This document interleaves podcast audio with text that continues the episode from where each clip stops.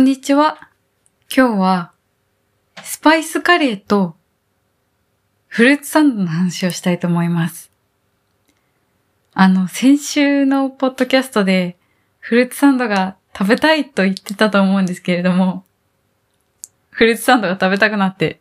食べてきました。果実園リーベルさんという果物のお店なのかな？他にもパンケーキとかズコットとか出されてるみたいなんですけども、そこのフルーツサンドをテイクアウトして食べました。私なんだかんだ言って多分、フルーツサンドをお店で食べるの、いや、お店じゃなくて自作もないか。お店のフルーツサンドを食べるのって結構初めてで、美味しいですね、フルーツサンドって。しかもそんなにお腹が減ってない時でも、なんとなく食べやすいというか、そもそもサンドイッチって、あの、それこそサンドイッチ伯爵さんかなんかが、ゲームの途中とかにあんまり手を汚さずにパクッと食べられるっていうコンセプトじゃないですか。フルーツサンドもその感じがすごく強いというか、フルーツサンドって、なんだろうな、その果実園リーベルさんのフルーツサンドは結構小ぶり割と本当にフィンガーフードって感じで、手で、片手でつまめるくらいの小ささ。で、なおかつ、いろんなフルーツがゴロゴロ入ってて、まあ、キウイ、イチゴ、マンゴー、イチゴ、あ、さっきイチゴ言ったか。キウイ、イチゴ、マンゴー、あとは何が入ってただろう。パイナップルか。基本そういう感じかな。そういう感じでいろいろなフルーツがゴロゴロ入ってました。なおかつ、クリームもあんまり主張しすぎない感じで、甘くもなく、多すぎもせず。で、パンとのバランスもまあまあちょうどいいような感じで、結構パクパクスルスルっと食べられちゃいましたね。これは食欲がない時もいいなっていうふうに思いました。最近フルーツサンドって人気じゃないですか。だから本当にいろいろなところに出てるというか、それこそデパ地下みたいなところでもいろいろ見るし、フルーツサンド専門店みたいなところもあるし、はたまた、なんかそのフルーツパーラーとか、果物屋さんがやってるところもあるし、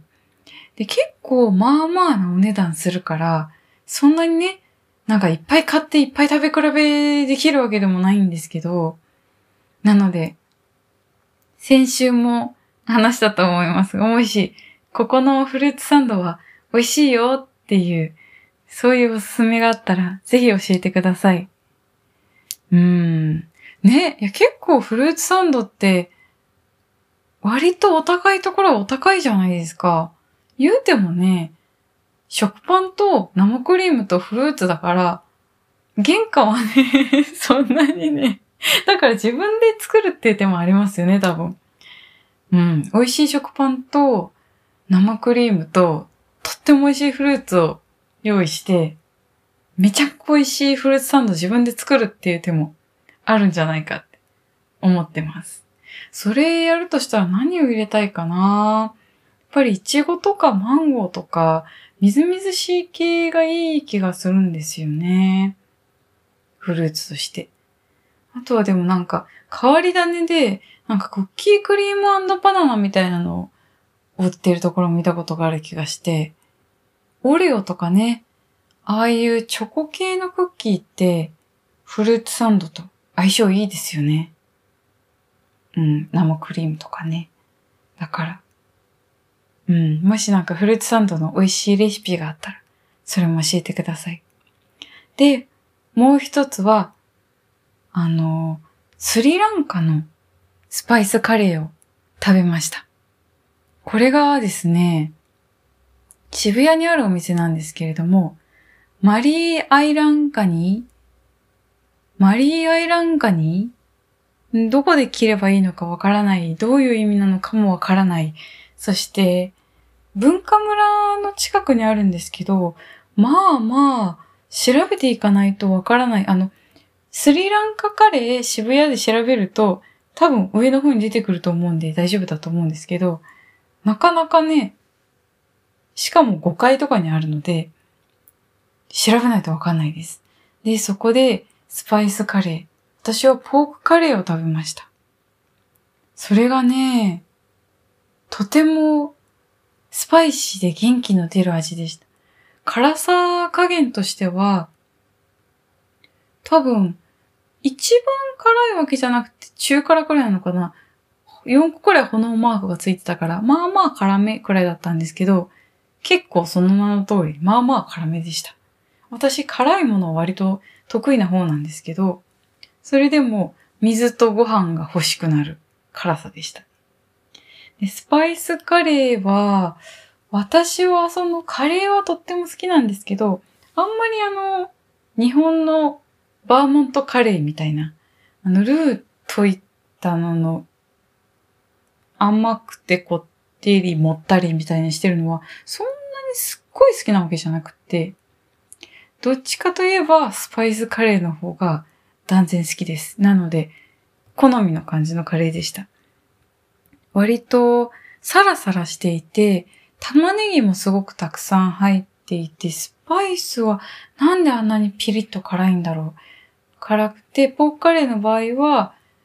ポークの一塊がゴロッと乗っていて、スプーンでほぐせるくらいの柔らかさで、元気の出る味でしたね。うん。カレーってやっぱり暑い時、元気出ますよね。なんだろうな。疲れてる時とかって、スパイスが効いたもの、辛いものを食べると、なんか元気が出る気がします。体もポカポカ温まる感じで。なおかつ、私は生の玉ねぎはちょっと苦手なんですけれども、あそこまでその飴色に炒めて炒めて炒め切ったみたいなやつは全然大丈夫です。うん。でもスリランカカレーっていうのはインドカレーでもなくタイカレーでもなく初めて食べた感じでした。うん。インドカレーもね、私バターチキンカレーとか好きなんですけど、結構こってりしてるじゃないですか。そういう意味では、そういうなんかその、こってりさはなくて、とても食べやすい感じでした。うん。